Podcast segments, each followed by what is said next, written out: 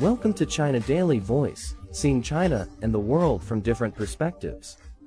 Chinese researchers concluded a new study which shows that Chinese adults and children are more likely to be allergic to seafood and less likely to be allergic to peanuts compared to people in the United States and Europe. The study highlights an allergy survey conducted in Jiangxi province in 2020, which distributed 21,273 food allergy screening questionnaires and involved 11,935 adults and 8,856 children. According to the study, shrimp, mangoes and shellfish are the top three common food allergens in China's Jiangxi province, followed by eggs, fish, beef, milk, and mutton.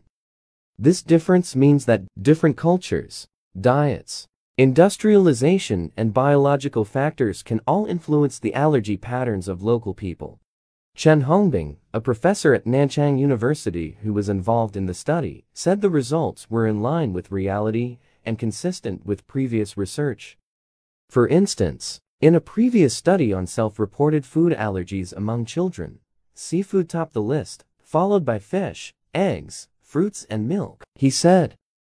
Chen said more epidemiological research is needed to address these discrepancies and to determine if various dietary habits across China result in varied food sensitivity. In a separate study also published in China CDC Weekly last week, researchers found that the prevalence of food allergies in the population was 8% from 2009 to 2018, up from 5% from 1999 to 2008, indicating that the prevalence of food allergies in China is on the rise.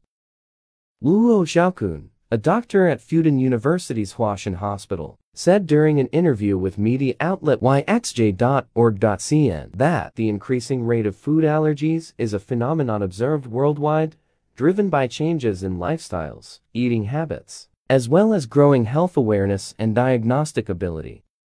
So how do you avoid food allergies? Breastfeed your baby. Breastfeeding may reduce the risk of allergy and is linked to other health benefits. An allergy test can determine whether your body has an allergic reaction to a known substance. Avoid your allergens and take your medicines as prescribed. That's all for today. For more news and analysis, buy the paper. Until next time.